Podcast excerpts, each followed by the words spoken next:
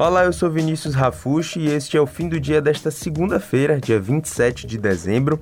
Esse é o podcast da Metrópole com os principais destaques do noticiário e dividindo os microfones aqui comigo no estúdio, Luciana Freire. Vamos nessa. Oi, Vini. Olá para você que nos acompanha aqui no fim do dia. A gente abre o programa de hoje com um assunto que esteve mais presente nos noticiários e nas redes sociais esse fim de semana, que é o forte temporal que atinge o sul da Bahia.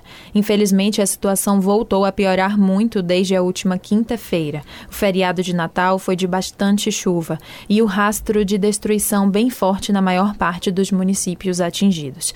O último balanço da Defesa Civil aponta mais de 35 mil pessoas desabrigadas por conta das chuvas, duas pessoas desaparecidas e 20 mortos por conta do temporal. Esses dados foram atualizados até a tarde desta segunda-feira. É, exatamente. Até então, cerca de 300 pessoas ficaram feridas e a população afetada é de mais de 430.800 pessoas, divididas em 72 municípios afetados e destes 72, pelo menos 58 cidades estão em situação de emergência. Já aqui em Salvador, até o final da manhã de segunda-feira, foram 48 solicitações feitas à Defesa Civil, relatando uma situação de emergência na cidade depois da forte chuva que também chegou aqui no Natal. Os bairros com maiores acumulados de chuvas em 72 horas foram registrados no Doron, Fazenda Grande do Retiro, Bom Joá, Pirajá e também IAPI. E como os dados são constantemente atualizados, ao longo do final desta segunda e da manhã de terça, esses números devem sofrer alguma alteração, assim como a situação das cidades. A gente aqui vai tentar trazer mais detalhes do estado crítico dessas áreas no sul da Bahia. Isso mesmo, nessa espécie de giro que a gente vai fazer pelas cidades do sul, a gente tem a contribuição de alguns colegas jornalistas que trabalham em alguns desses municípios atingidos e que estiveram na manhã desta segunda, dia 27, na programação da Rádio Metrópole, tanto tanto no Jornal da Bahia no ar, quanto no Jornal da Metrópole no ar. Fabiano Lima, de Poções, falou sobre a situação da cidade e o impacto da cheia do Rio São José, que corta o município de Poções. O Rio São José recebeu um grande volume de água, só para você ter uma ideia, o Rio São José hoje ele é um, uma grande galeria de esgoto e ninguém imaginaria que em um momento iríamos ter um Rio São José acima do nível e colocando em risco o centro da cidade de Poções. A barragem do Bezerro, que é uma das maiores aqui da cidade, acabou se rompendo nessa região, é onde é uma região é, de hortifruti granjeiro, os agricultores calculam os prejuízos neste momento da plantação que já estava na época de colheita. Por lá, cerca de 83 famílias estão desabrigadas, perdão, ilhadas, 83 famílias ilhadas. Deslizamentos de terra também têm afetado o transporte entre as cidades, como as BRs 330, 415 e 420, que tiveram trechos totalmente bloqueados pelo barro. Alguns municípios, como Itabuna, Ilhéus, Itambé e Itororó, tiveram a energia desligada por precaução. Itabuna, inclusive, foi palco de imagens impressionantes do impacto das chuvas. Casas totalmente cobertas pela água, inclusive em um condomínio de luxo da cidade cidade, o que obrigou moradores a fazerem o resgate com motos aquáticas. Lá no Metro 1 você encontra ainda uma matéria que relembra o último temporal que atingiu a cidade, que foi lá em 1967. O repórter Wilson Novaes, de Jequié, também conversou com a Rádio Metrópole e falou sobre a situação da cidade depois do temporal no fim de semana. Observamos hoje, André, pela manhã, que já houve uma redução no volume de água alagada nos bairros mais baixos. A gente deu uma circulada e pôde observar que áreas que estavam totalmente alagadas, a água já desceu. Então isso quer dizer que houve né, uma redução nas últimas horas da noite de ontem, principalmente São Judas Tadeu, uma área também do centro de abastecimento que tinha muita água, já houve uma, uma redução desse volume de água aqui na cidade de Jequié. O temporal ainda deixou um forte rastro de destruição em locais como Baitaba, cidade natal do canoísta campeão olímpico Isaquias Queiroz, e onde o governo do estado tinha construído há menos de um ano um centro olímpico de canoagem que custou mais de um milhão e meio de reais. O centro esportivo foi completamente destruído pela enchente no local. Pois é, lá no metro1.com.br vocês ficam por dentro de tudo, das atualizações sobre a chuva e podem acessar todas as matérias que a gente trouxe aqui no fim do dia. E diante desse cenário, muita gente tem se mobilizado para fazer doações para cidades e para as pessoas atingidas. Lá no Metron você confere com detalhes quais são os endereços para deixar suas doações ou as contas bancárias e Pix que recebem o dinheiro para a compra de materiais, roupas e também comida.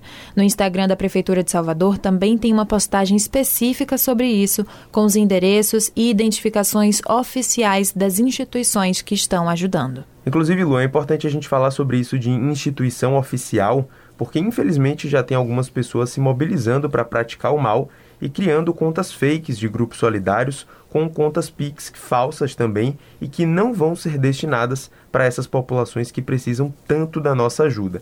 O próprio Corpo de Bombeiros Militar da Bahia reforçou que só aceita doação de alimentos não perecíveis, roupas e materiais de higiene pessoal e que não aceita transferências bancárias ou Pix. Ou seja, se você puder, faça sua parte e doe, mas sempre atento para não cair em um golpe.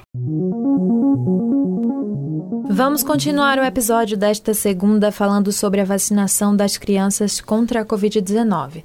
A secretária extraordinária de enfrentamento à doença, Rosana Leite de Mello, disse por meio de nota técnica enviada ao Supremo Tribunal Federal que a vacina desenvolvida para crianças é segura. Essa informação foi divulgada pelo jornal Folha de São Paulo. Exatamente. A posição de Rosana, que inclusive integra a equipe do ministro da Saúde, contraria os questionamentos feitos pelo próprio Marcelo Queiroga e pelo presidente Jair Bolsonaro com relação à eficácia da vacina. Essa nota técnica, Vini, foi elaborada para dar apoio à posição da Advocacia Geral da União, que é a AGU, em uma ação movida no STF pelo Partido dos Trabalhadores. Nessa ação, é cobrada ao governo um cronograma de vacinação de crianças contra a Covid-19. Na última sexta-feira, dia 24, o ministro do STF, Ricardo Lewandowski, determinou o prazo de cinco dias para que o governo federal explique a necessidade da prescrição médica para vacinação desta faixa etária, que foi a posição mais recente do governo federal sobre o assunto.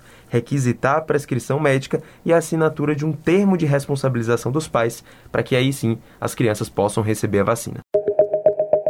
A gente fecha o episódio do fim do dia desta segunda com uma notícia divulgada pelo jornal Folha de São Paulo de que o Ministério da Defesa gastou parte da verba destinada ao enfrentamento da Covid-19 para compra de itens como filé mignon e picanha. É isso mesmo.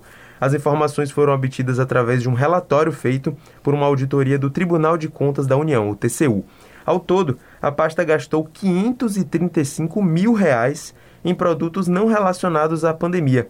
Parte desse dinheiro foi utilizado para a compra dos itens não essenciais e foi obtida da ação orçamentária 21CO, enfrentamento da emergência de saúde pública de importância internacional decorrente do coronavírus. Essa rúbrica foi criada em 2020 para custear políticas públicas de saúde no combate à Covid-19. Segundo a reportagem, a auditoria foi aberta para investigar supostas irregularidades na aquisição de gêneros alimentícios desde 2017, mas os técnicos chamaram a atenção para os gastos das Forças Armadas em 2020. Apesar do trabalho feito de maneira remota por conta da Covid-19, os auditores observaram que houve um aumento na verba de alimentação na pasta da defesa. Os auditores ainda constataram que, dentre os órgãos superiores dos três poderes, o Ministério da Defesa foi o que mais gastou recursos para a compra de itens considerados não essenciais. A assessoria de imprensa do Ministério afirmou em nota que as atividades do Exército, da Marinha e da Aeronáutica foram mantidas na pandemia.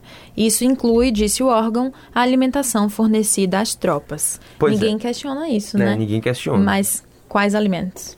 Exatamente. Enfim. E você vai acompanhar o desenvolvimento e a repercussão dessa matéria e de todas as outras que a gente trouxe aqui no fim do dia, lá no portal metron.com.br. Como a gente falou, tem todas as atualizações sobre a cobertura do temporal no sul da Bahia, como é que está a situação por lá, e a gente torce para que melhore nesses próximos dias, né, que o sol abra e nessa virada de ano 2022 comece de uma melhor maneira para quem está lá no sul da Bahia e para todos nós também. Você também pode acessar as redes sociais do Grupo Metrópole e também o nosso YouTube para conferir os cortes das entrevistas, youtube.com.br portal Metron. A gente vai ficando por aqui e até amanhã. Isso mesmo. Isso que você falou das chuvas, Vini, notícia boa, viu? No episódio de amanhã. Até a próxima, pessoal. Acompanhem também a gente no Spotify. Lá vocês podem ativar as notificações para receberem os episódios assim que eles saírem, para quem é fã. É, é como aí. a gente brinca. Valeu, Valeu até tchau, amanhã. Tchau.